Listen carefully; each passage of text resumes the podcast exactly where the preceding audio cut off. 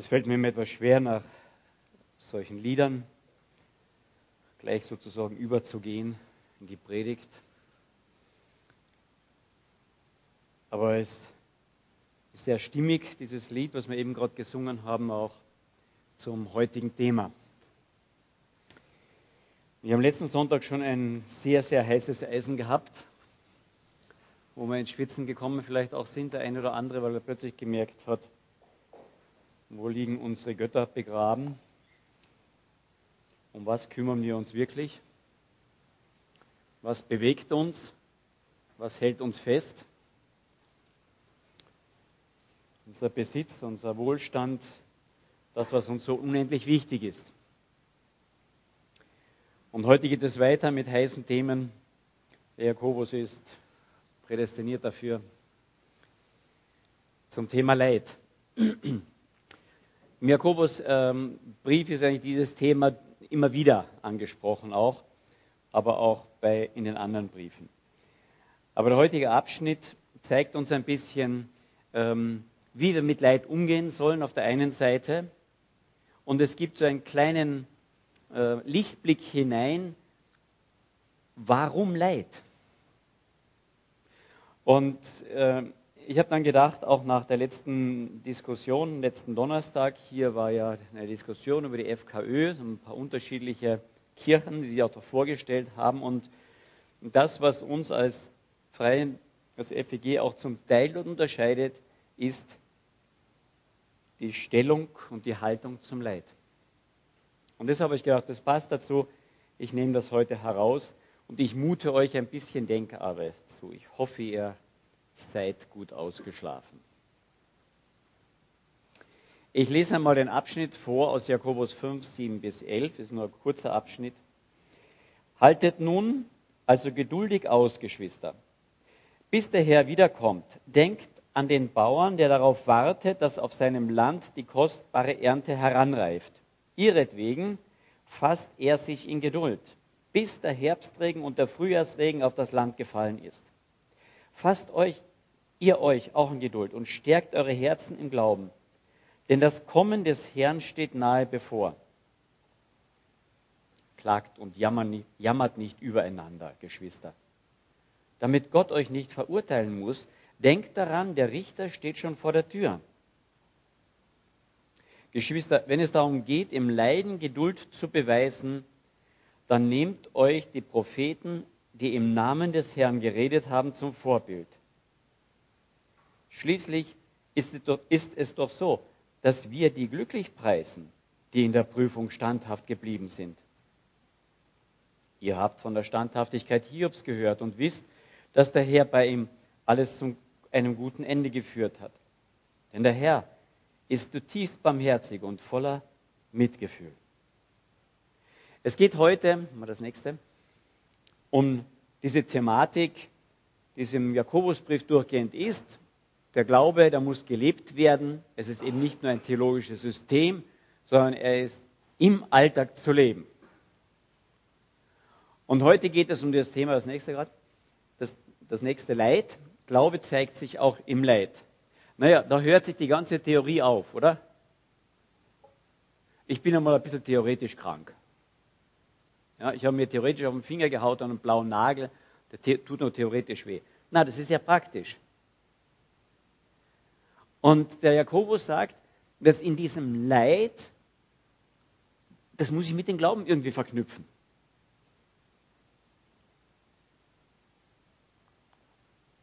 Gut theoretisch. Nein, er beginnt damit mit einem Bild, das sich durch die ganze Bibel durchzieht. Vom Alten Testament, Neues Testament, Jesus nimmt das, dieses Bild heran. Und damit startet er dem Bild des Bauern. Wir können das nächste nehmen, da habe ich alle fünf Punkte drinnen. Wir fangen beim ersten an. Leid und Geduld und dessen Ende und Ziel. Er nimmt das Bild des Bauern her, der seinen Samen auf das Land streut. Und wir haben heute nicht mehr ganz so den Leidensgedanken da dabei. Aber damals war es so, dass normalerweise der Bauer, wenn nicht unwahrscheinlich reich war, hatte eine Ernte im Herbst eingefahren und dann lebte er davon. Und er musste im Frühjahr einen Teil davon herausnehmen und sagen, das muss ich auf meinen Acker streuen. Fürs nächste. Aber das war das Brot seiner Kinder. Das war das, wovon er es leben musste. Es war, er musste sich das sozusagen abknausern und sich das Jahr zurückhalten. Weil sonst hatte er im Jahr drauf nichts zu leben.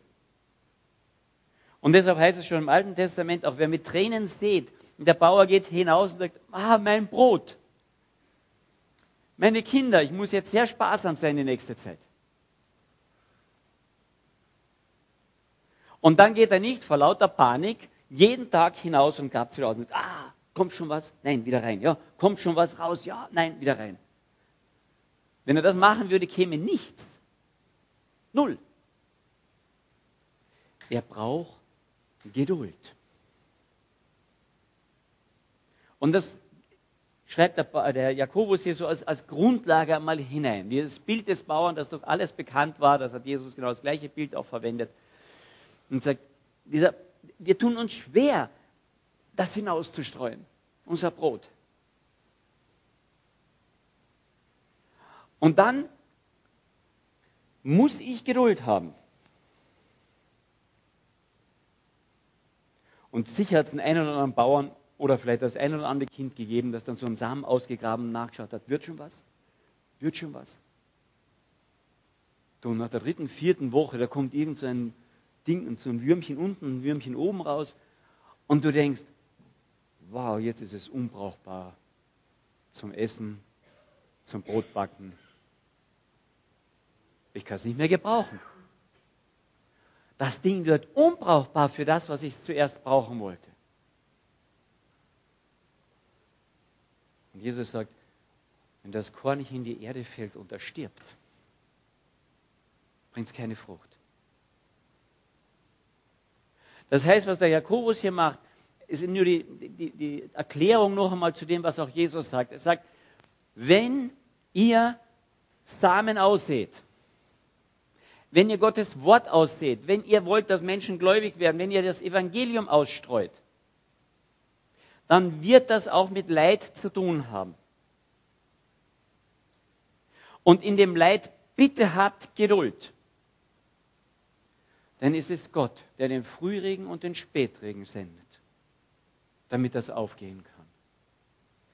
Wartet auf Gott. Tut eure Arbeit und lasst Gott seine Arbeit machen. Dieses Bild stellt das so an den Anfang. Aber er geht ein kleines Stückchen weiter. Und er sagt, denn da kommt ja was. Fasst euch in Geduld, stärkt eure Herzen im Glauben, denn das Kommen des Herrn steht nahe bevor. Er sagt, die Ernte, der Erntechef, der das Ganze einmal zusammennimmt, der steht ja vor der Tür, das kommt ja. Es hat ja ein Ende, dieses Warten. Das hat ein Ende. Das ist zeitlich begrenzt. Gut, das war so der erste Punkt, wo er eben sagt, passt auf, seht hinaus das Wort, schaut, dass es wächst, schaut zu, Gott macht. Der Psalm 126 ist das. Die mit Tränen sehen, werden mit Freuden ernten. Sie gehen hinaus weinend und streuen ihren Samen. Und dann kommen sie mit Freuden und bringen die Garben da, die Ernte da aber dazwischen ist Zeit, wo ich Geduld haben muss.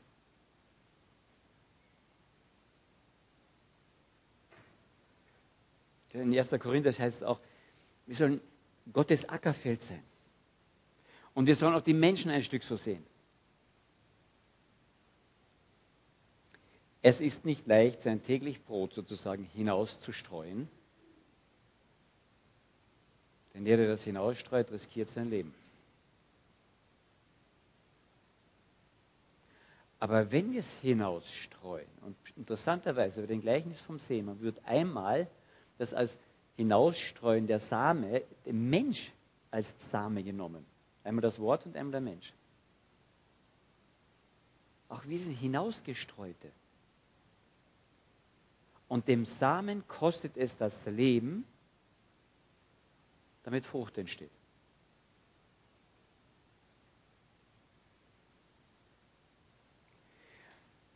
Und dann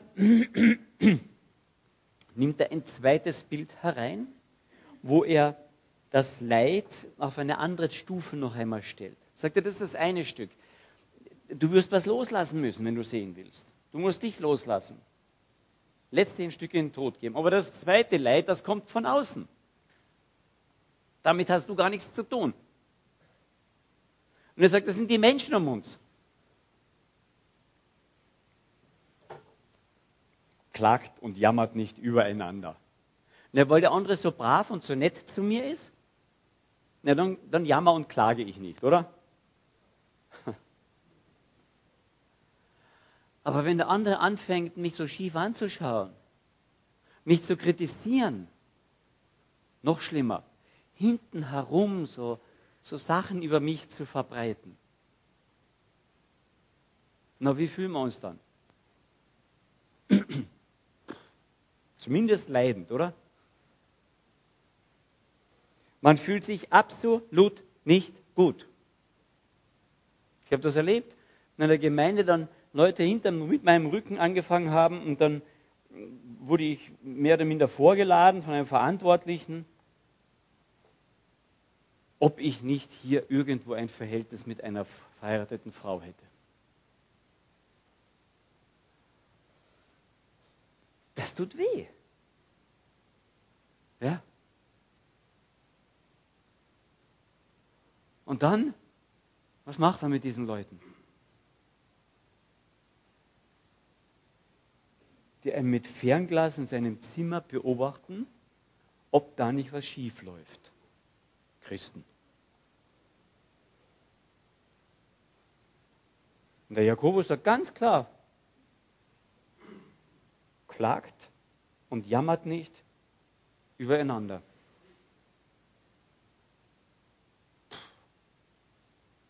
Und äh, damit sagt er nur, was Jesus noch sagt. Wir sollen nicht die lieb haben, nur die uns nicht gegenüber sind, die, wir, die, wir, äh, die uns lieb haben. Nein, die Feinde, die, die gar nicht so gut für uns sind, die liebt, sagt er. Damit zeigt ihr ja, dass Gottes Liebe in euch ist.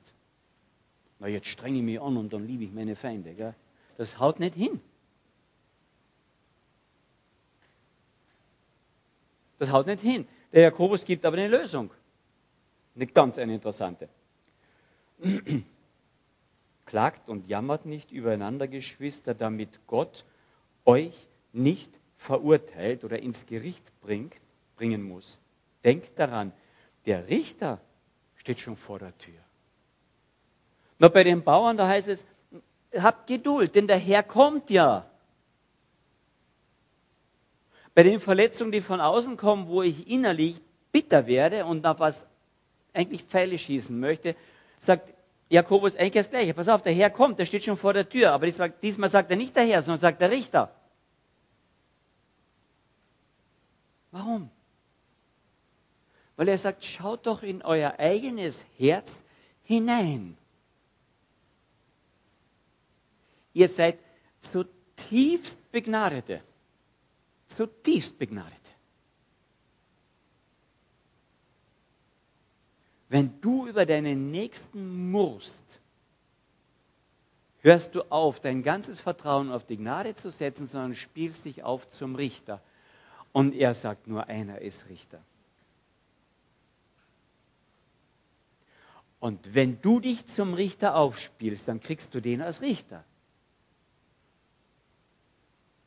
Bedenke das.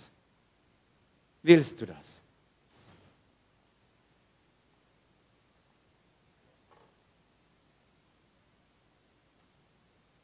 Der Richter steht vor der Tür. Auch das ist Gott. Und er schreibt das zu Christen. Es tut uns manchmal gut zu sehen, dass Gott auch der gewaltige Richter ist. Richtet nicht vor der Zeit. Vergebt einander eure Sünden. Tracht einander. Denn es gibt einen Richter. Willst du, dass er dich richtet?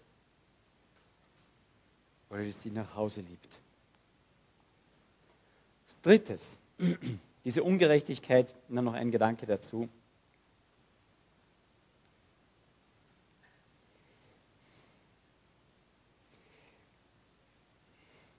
In 4.11 hat äh, der Jakobus das schon einmal aufgegriffen, Kapitel 4, Vers 11. Da heißt es, redet nicht schlecht übereinander, Geschwister. Wer schlecht über seinen Bruder redet oder seinen Bruder verurteilt, der redet damit schlecht über das Gesetz und verurteilt das Gesetz, das ein solches Verhalten untersagt. Und wenn du das Gesetz verurteilst, spielst du dich als sein Richter auf, statt es zu befolgen. Dabei gibt es doch nur einen Gesetzgeber und nur einen Richter, den, der die Macht hat zu retten und die Macht hat, dem Verderben preiszugeben. Du aber, wer bist du, dass du über deinen Mitmenschen zu Gericht sitzt? Ein schwieriges Satz auf der einen Seite, aber ganz kurz nur zusammengefasst heißt das, wenn du anfängst, Richter zu spielen, fällst du unter das Gesetz, weil du kannst nie gerechter Richter sein. Nie. Du kennst die Gesamtzusammenhänge nicht. Und du selbst bist dir nicht gerecht. Wie kannst du da ein gerechter Richter sein? Und deswegen sagt er hier, wenn du anfängst zu Gesetz zu sitzen und über dem anderen Richter zu sein, dann fällst du unter das Gesetz und unter das Gericht Gottes. Tue es nicht. Ich denke, aus dem Grund, sagt der Paulus, setzt doch eure gesamte Hoffnung auf eure guten Werke, oder? Setzt eure gesamte Hoffnung auf die Gnade. Und wenn wir unsere gesamte Hoffnung auf die Gnade setzen und wissen, wie begnadigungsbedürftig wir sind, dann werden wir nicht richten. Das geht nicht. Aber es ist nicht so einfach. Aber er sagt nicht, indem wir uns nur anstrengen, werden wir das nicht tun, sondern indem wir den Richter sehen. Der Gott, der Himmel und Erde, das Weltall und alles ausfüllt, ist auch Richter. Ich möchte mit diesem Gott, der auch Richter ist, eigentlich nichts zu tun haben. Da habe ich keine Chance. Keine Chance. Deswegen, deswegen richtet nicht einander. Seht diesen Richter an. Diesen ganz anderen Gott, der nicht nur der liebe Gott ist. Den gibt es nicht. Es gibt einen Gott, der auch Liebe ist. Aber den lieben Heichi Gott, den gibt es nicht. Äh, der, äh, draußen vor der Tür, das Stück vom Borchardt, gell, heißt der. Der schreit das so hinaus. Nach dem Krieg hat er das Stück dann geschrieben. Der schreit das hinaus und sagt: Gott, lieber Gott, wo warst denn du als? Wo warst denn du, als die Granaten einschlugen? Wo warst denn du im Schützengraben, als wir dort nach dir geschrien haben? Lieber Gott, wo warst denn du, als mein Kamerad neben mir zerfetzt worden ist? Und du kannst dir das ganze Beispiel ja weiterziehen. Lieber Gott, wo bist du denn, wenn Mütter in ihren Händen ihre verhungernden Kinder tragen müssen und nach dir schreien? Und da tun sie schon Fragen auf nach diesem lieben Gott.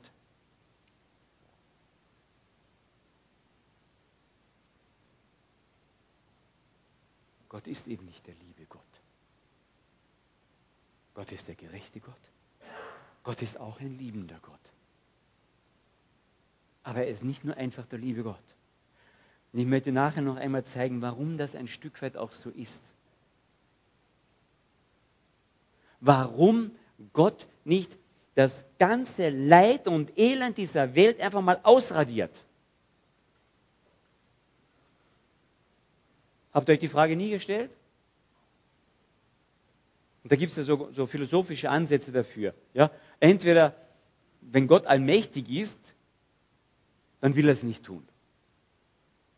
Oder wenn schon Gott allmächtig ist, dann,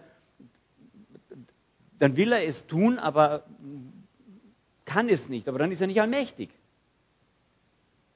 wenn er ein liebender Gott doch ist. Und da gibt es so mehrere Spielereien, die man hin und her fährt. Und die Antwort ist eine ganz andere Interpretation. Ich muss die Bibel kennen, dann verstehe ich, dass hinter dem Zulassen des Leides für diese Zeit Gottes Gnade steht. Du denkst, was? Ja, ich werde es versuchen nachher zu erklären. Das Leid und die Ungerechtigkeit, die kann ich nur ein Stück durchhalten, auch wenn ich sehe, hier kann ich nicht richten, weil der Richter steht vor der Tür. Hey, das ist auch eine gute Nachricht. Gerechtigkeit kommt.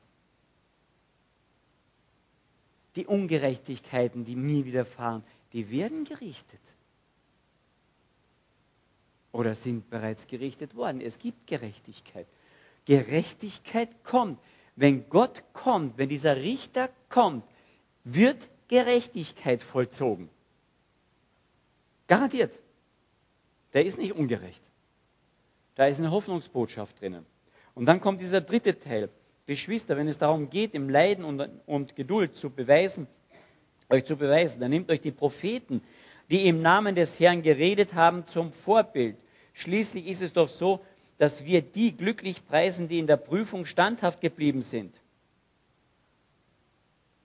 Da nimmt er die Propheten her und sagt, schaut euch die an, die verehrt ihr. Aber sie haben gelitten. Wir preisen ja Standhaftigkeit, deswegen sind diese ganzen prophetischen Bücher auch bis zu uns weitergekommen, weil sie durchgehalten haben im Leid. Nehmt euch sie als Vorbild. Und bitte beachtet hier auch gerade in Bezug auf manche Richtungen, dieser Satz steht im Neuen Testament, nicht im Alten. Nehmt die zum Vorbild. Und er sagt, nehmt deren Leid auch zum Vorbild. Und da wird die Topfigur des Leidens herangezogen. Ihr habt von der Standhaftigkeit Hiobs gehört. Na, selbst ein Nichtchrist hat schon von Hiobs Botschaften gehört. Das ist das Urbild eines leidenden Mannes. Und der Knabe war fast perfekt. Es gab keinen frommeren Mann zu dieser Zeit. Der hat Gott beachtet, der hat, der hat theologische Dinge gewusst, der war ein Vorbild. Nach allen Richtungen. Warum muss der leiden? Und der hat sich diese Frage auch gestellt, klar. Und der, bei ihm ist es so, er hat gar nicht alle Antworten bekommen. Er hat eine Gottesoffenbarung bekommen. Und das hat das Leid in die richtige Richtung gestellt. Und auf das spielt hier der Jakobus letztlich auch an und sagt, pass auf in dem Leid ist ein Stück Gnade drinnen, die du nicht verstehst, aber durch die ich wirke.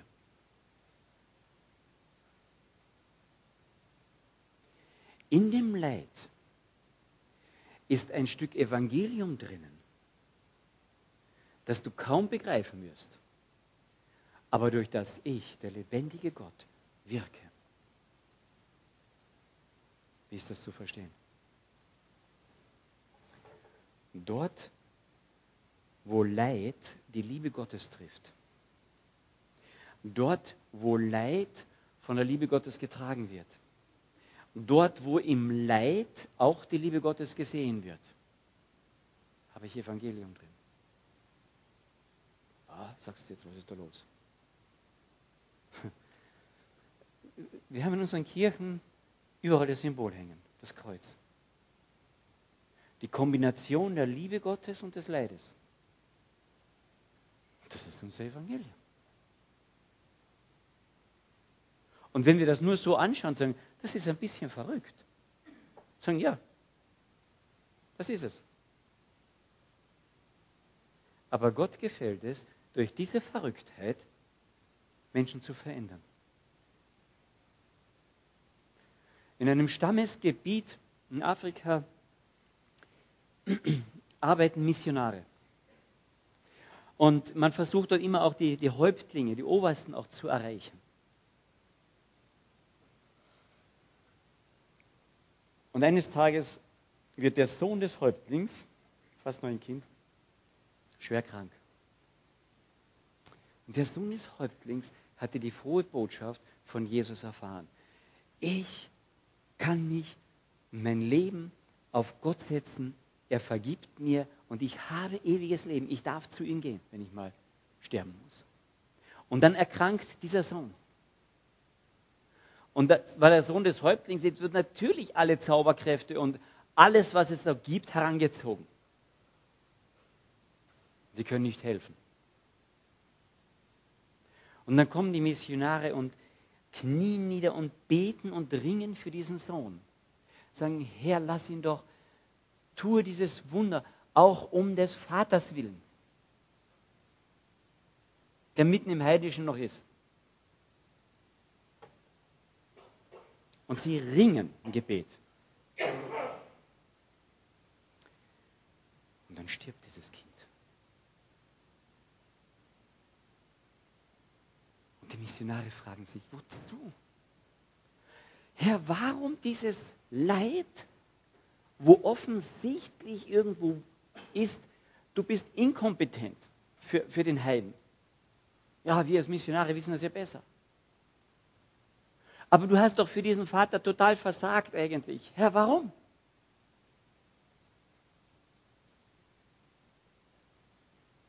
Der hört doch nie mehr auf uns. Der hört doch nie mehr auf das Evangelium. Und nach ein paar Wochen, zwei, drei Wochen, kommt dieser Häuptling zu dem Missionar. Man sieht noch sein Leid wirklich im Gesicht um seinen Sohn. Und sagt zu dem Missionar, ich möchte mich taufen lassen. Die Missionare sagen, wie bitte? Wie, wie kommst du dazu? Und dann sagt dieser Vater, ich habe mein Kind sterben sehen. Und ich habe ein Lächeln auf seinem Gesicht gesehen, wie er gestorben ist. Und wenn der Gott uns so sterben lässt, dann möchte ich diesem Gott gehören.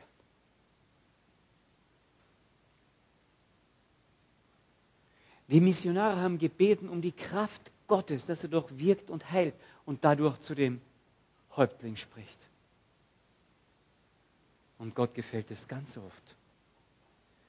Durch Sterben, Leid und Liebe sein Evangelium weiterzugeben.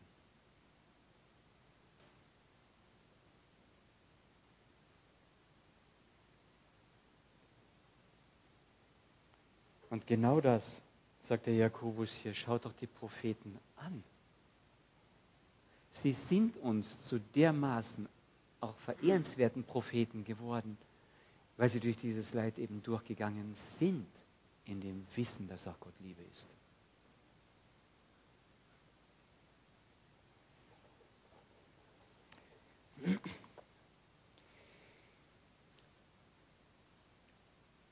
Er zieht das noch weiter und zieht eigentlich die Parallele. Im Griechischen ist ganz interessant hier anzuschauen mit Jesus Christus. Und die Parallele auch, dass durch Leid und das Vertrauen auf die Liebe Gottes, das Mitgefühl und die Barmherzigkeit lebendig werden, sichtbar werden und auch als Charakter wachsen. Durch Liebe und Leid wächst viel Frucht. Und wisst ihr, was Ziel unseres Lebens ist ja ganz oft, dass es uns doch gut geht. Gell? Dass wir unser Haus bauen können, dass wir unser Konto füllen können, dass wir vielleicht auch noch viel vererben können. Das Ziel unseres Lebens, unseres christlichen Lebens ist doch ganz oft, dass es uns gut geht. Ich habe nichts dagegen, wenn es uns gut geht, ja? Aber wenn das unser Ziel ist, dann ist es unser Gott. Darüber haben wir letzten Sonntag einiges gehört. Gottes Ziel mit unserem Leben hier auf der Erde ist Frucht. Er geht durch die Landschaft und sucht an dem Feigenbaum die Frucht. Und als keine Frucht kommt, verflucht er ihn. Sagt, das ist das Ziel dieses Baumes, Frucht zu bringen. Und er sagt, ihr seid Bäume, gepflanzt, damit ihr Frucht bringt. Nein, damit es mir gut geht. Damit ich immer gesund bin. Und er sagt, nein, nein, nein, nein, nein. Frucht. Warum? Weil er sagt, diese Zeitspanne, in der er jetzt lebt, die ist so klein im Vergleich zu dem, was kommt. Da spielen die anderen Sachen eine untergeordnete Rolle. Ich habe hier eine Schautafel mitgebracht. Eine Karl-Helmut-Schautafel. Ja? Haben ja einige Parteien machen das ja auch. Ich habe versucht, hier den, den, die Heilsgeschichte aufzuzeigen. Ja? Das ist das Paradies. Gott schuf alles, es war sehr, sehr gut. Wer da hinten sitzt, braucht wahrscheinlich ein Fernglas, deswegen lese ich es hier vor. Ja. Das war alles sehr, sehr gut. Das Ganze war geprägt von Liebe und Gemeinschaft. Das hatte einen Anfang, es gab sogar Zeit im Paradies, weiß nicht, ob ihr das wisst, Abend und Morgen, ein Tag, es gab Zeit. Aber es gab keinen Tod. Deswegen war die Zeit wurscht. Ja, wenn du nicht sterben musst, dann gibt es zwar hier Zeit, du kannst eine Uhr haben oder was, aber die Zeit ist im Großen und Ganzen ist wurscht. Ist egal. Und das ist das Interessante. Es gibt von dieser Zeit hier keine Jahresbestimmung. Nichts. Wir wissen, ob das Millionen Jahre waren, ob das ein Jahr war, ob das fünf Jahre waren, das wissen wir nicht. Keine Ahnung. Interessanterweise, hier haben wir immer Zeiten. Ja, der lebte so und so, lang und erzeugte den und den und er legte sich zu seinen Vätern und war so und so alt. Ja, wenn ihr diese ganzen Geschlechtsregister lest, da dauert Zeiten. Alles hier mit Zeiten. Warum? Weil es hier den Tod gibt. Durch den Sündenfall wurde diese nicht Zeitlosigkeit, sondern Endlosigkeit in dem Sinne, weil dieser Bereich war in der Ewigkeit verhaftet. Da war er in der Ewigkeit mit hineingestellt. Und das hörte sich auf, sagte, dann wirst du sterben. Sie sind nicht sofort tot umgefallen, aber die Trennung mit Gott ist passiert. Geistliche Tod auf, auf, äh, zum ersten. Aber dann natürlich auch der körperliche. Es gab nur noch Zeit, die begrenzt war. Und wir denken immer, naja, die sind rausgeschmissen worden, das war die Strafe der Sünde. Lesen wir bitte unsere Bibel. Deswegen ich bin so ein Verfechter, die Bibel zu lesen. Lest, lest, lest, lest, lest. Ja? Beim hundertsten Mal kommt er wieder auf Sachen drauf, wo ich gedacht habe, das weiß ich doch alles. Und plötzlich, bam! Ja? Also die, die es immer wieder lesen, die, die wissen, von was ich rede. Und wenn andere auch solche Boom, Erleuchtung haben wollen, lest. Da steht ihm nicht drinnen, ich schmeiße euch raus, weil ihr so böse wart. Sondern ich schmeiße euch raus, weil ich euch schützen will. Was? Hier waren nämlich zwei Bäume in dem Garten. Von einem durften sie essen. Der Baum des Lebens. Und den gibt es im zukünftigen Himmel übrigens auch wieder. Das ist ganz interessant. Darauf gehen wir heute nicht ein. Aber hier gab es zwei Bäume. Und Gott sagt nicht, ich schmeiß dich raus, weil du jetzt so böse warst, sondern ich schmeiß dich raus, damit du nicht vom zweiten Baum auch noch isst. Weil dann würde dein Zustand, den du jetzt hast, Ewigkeitscharakter haben. Ewig verloren, ewig in der Sünde, ewig ohne Gott. Und deshalb führt Gott sie heraus, damit das hier zeitlich sein kann. Damit es eine Zeit gibt. Denn der Mensch ist zwar sündig geworden, aber etwas, was es hier drinnen gibt, gibt es hier auch. Die Liebe Gottes hat nicht aufgehört. Die Liebe Gottes ist hier auch drinnen.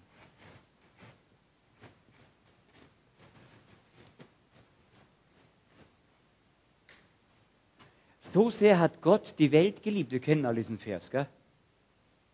Ja, welche Welt denn? Die hier? Ja, auch. Aber dass er in die sündige Welt gekommen ist, dass er seinen Sohn gegeben hat, die Liebe Gottes kam in diese Welt, in diesen Bereich hinein und machte eine Möglichkeit. nämlich dass nach dem Tod die Liebe und das Leid getrennt wird. Und die Möglichkeit für den Menschen besteht, sich für die Liebe zu entscheiden, die Liebe in ihr Herz hineinzulassen, damit, wenn sie sterben, sie diesen Zustand wieder bekommen. Wenn sie es nicht annehmen, die Liebe geht zwar weiter, aber dann wird Liebe und Leid getrennt und die haben eine Zukunft, eine Ewigkeit ohne Liebe, nur noch Leid. Das ist die Hölle. Wenn Gott in dem Moment, wo der Sündenfall passiert wäre, das Leid ausgelöscht hätte, dann hätte er uns ausgelöscht. Wir sind der Ursprung davon. Bis heute sind wir die Leidensverbrecher Nummer eins. Wenn Gott das Leid sofort auslöschen würde, dann hätten wir nicht überlebt. Versteht ihr? Gott hat diese Zeitspanne zugelassen mit der Kombination seiner Liebe und dem Leid als sogenannte Gnadenzeit, damit es für die, die hier leben, noch die Möglichkeit gibt, in den Zustand wieder zu kommen. Versteht ihr, warum Leid heute noch zulässig ist? Wenn Gott alles Leid abschaffen würde, dann werden wir abgeschafft. Dann gäbe es uns nicht. Und das ist ja das Großartige gerade der Botschaft Jesu Christi. Dass er sagt, ich nehme das Leid, was hier alles passiert, nehme ich auf mich, aber ich nehme das Ewigkeitsleid auf mich. Damit ich das Leid, das es gibt, was ich hier kennenlerne, jawohl, nicht in Ewigkeit tragen muss, lässt er mich nicht zum Baum des Lebens, sondern kommt selber als, ich sage es einmal so, als Baum des Lebens. Und wenn ich hier von diesem Lebensbaum esse, von Jesus Christus, das ist mein Brot gebrochen für, mein Leib gebrochen für euch, mein Blut vergossen für euch. Wenn ich dieses Leid Christi für mich annehme, dann ist das Leid für mich begrenzt. Mit dem Todesende. Und das ist die frohe Botschaft. Dann ist das zu Ende. Und das hier, wenn das hier rundherum alles die Ewigkeit ist, ist das, was wieder hier in der Ewigkeit schwebt. Seine Liebe, seine Gemeinschaft, das, was sehr gut ist, da darf ich drin leben das ist begrenzt. Aber ich habe diese begrenzte Zeit noch mit Liebe und Leid zusammen, damit ich Zeit habe, mich zu bekehren. Die Bibel nennt das die Gnadenzeit. Versteht ihr jetzt, warum heute noch Leid da ist und warum Leid eine Gnade ist? Nicht so einfach zu verstehen. Nicht so, was der Paulus sagt. Das ist interessant. Er sagt in, in Kolosser, da schreibt er vorher, ist er begeistert über Jesus Christus, seine Person, was Jesus alles gemacht hat. Und dann Kolosser 1, äh, Vers 24 sagt er, angesichts von all dem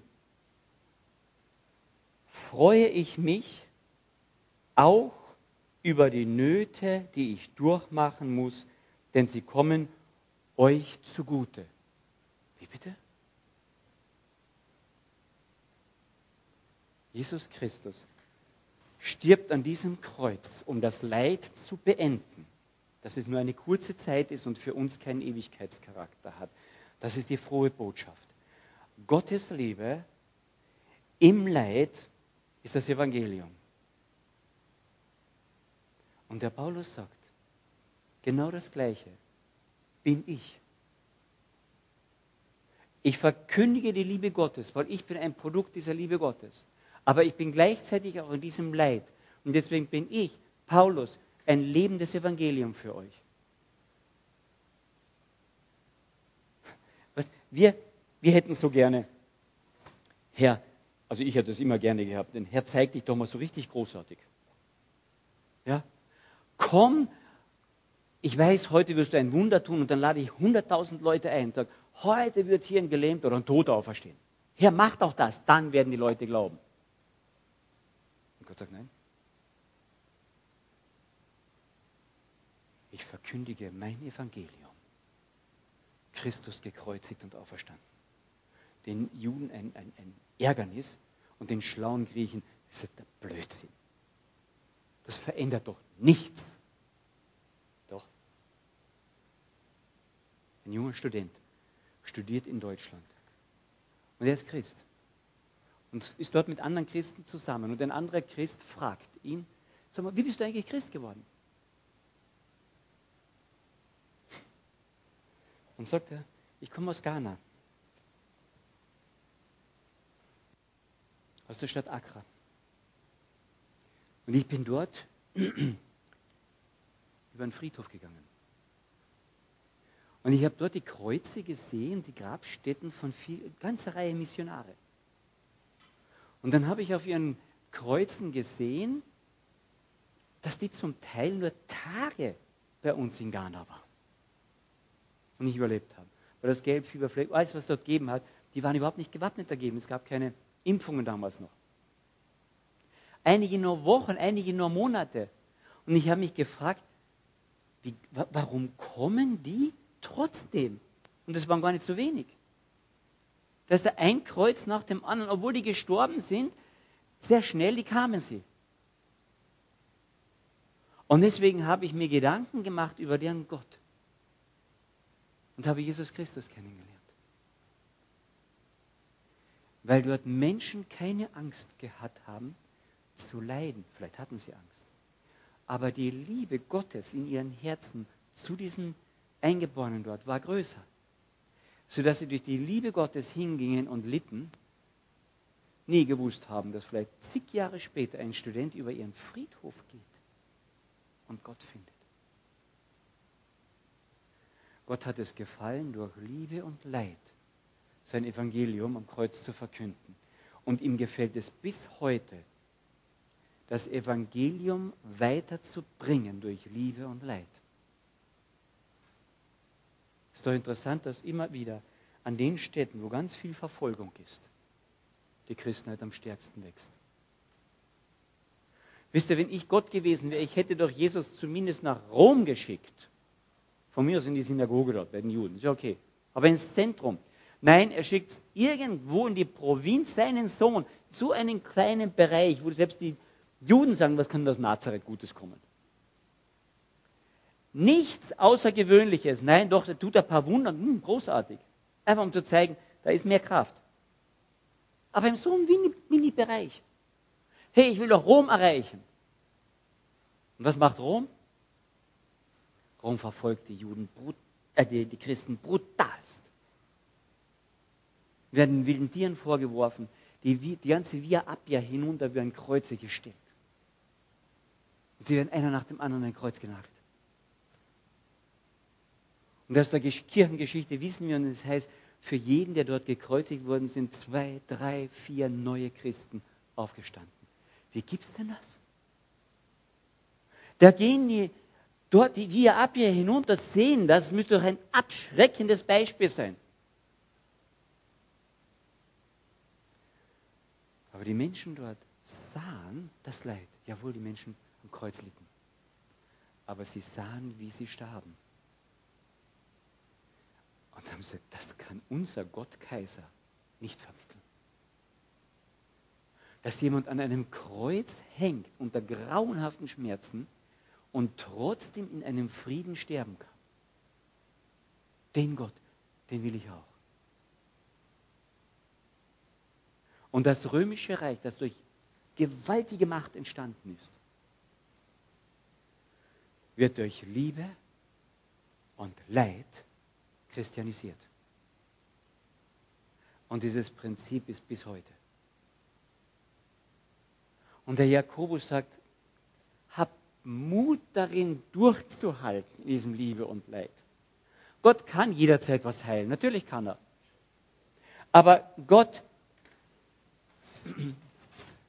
hat diese Zeit noch nicht ausgelöscht, weil es Gnadenzeit ist und deswegen wird immer noch Liebe und Leid beieinander sein. Aber spätestens mit unserem Tod oder mit seinem Wiederkommen wird das getrennt. Und ich darf in der Ewigkeit Liebe, seine Gemeinschaft, alles sehr Gutes erleben. Ich kann, nein, Gott könnte das Leid ausradieren. Aber die Antwort ist, er kann es, er hat die Macht, aber er will es noch nicht. Weil er uns liebt, weil er uns die Zeit geben will, den Menschen geben will, sich zu bekehren. Und dann finden wir ein Ja zum Leid. Die Revolution durch Liebe und Leid ist noch nicht zu Ende. Wir stehen noch mittendrin.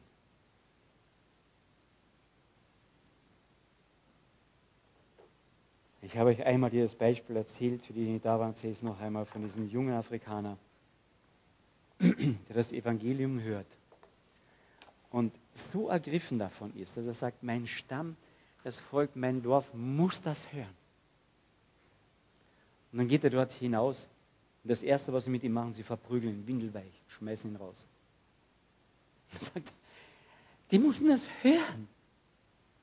Und er schleppt sich zurück, schleppt sich zurück in das Dorf und dann sind es in erster Linie die Frauen. Und es ist nicht selten, dass die Frauen als die Religionsträger auch dort gesehen worden sind. Und die Frauen schlagen ihn fast tot und sie denken, er ist tot. Die schleifen ihn vor, vor das Dorf hinaus. Und er kommt zu sich und sagt, die müssen von der Liebe Gottes hören. Und schleppt sich wieder ins Dorf. Und probiert etwas zu sagen, wird ohnmächtig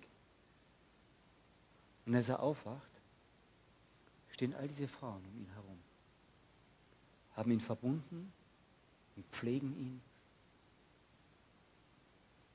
und sagen, wir müssen dich hören. Sie haben diese Kombination von Liebe und Leid. Das ist ihm durchs Herz gegangen. Das ist das, was Gott bis heute gebraucht, um sein Evangelium hinüberzubringen. Ich muss mich nicht nach dem Leid ausstrecken. Nein, das brauche ich nicht. Aber wenn wir Christus nachfolgen, dürfen wir erwarten, dass es auch Leid gibt. Das hat er uns verheißen. Aber er hat verheißen, dass er im Leid immer da ist. Und diese Revolution, Liebe und Leid, bis heute das Evangelium und wird es bis zum Ende tragen. Ich möchte noch beten. Herr Jesus Christus, ich danke dir von ganzem Herzen, dass du am Kreuz von Golgatha uns gezeigt hast, dass diese Revolution von Liebe und Leid eben nicht nur ein Ärgernis ist, nicht nur eine Schwachheit und eine Torheit ist, sondern dass dahinter Gottes Kraft ist. Und Herr, auch wenn es für uns manchmal wie Torheit erscheint, wie Dummheit, wenn wir das Evangelium in dieser Art und Weise auch weitergeben, schenkt, dass es nicht dass wir das lernen immer wieder neu, dass nicht wegen unserer Klugheit und Weisheit du vom Menschen erkannt wirst, sondern weil es dir gefallen hat durch Schwachheit, durch das, was nichts ist, durch das Leid und durch die Liebe, ein Evangelium weiterzubringen. Danke für dein Wort, das uns ermutigt, im Leid auszuhalten, weil du kommst, weil du da bist im Leid weil du selbst gelitten hast. Danke dafür.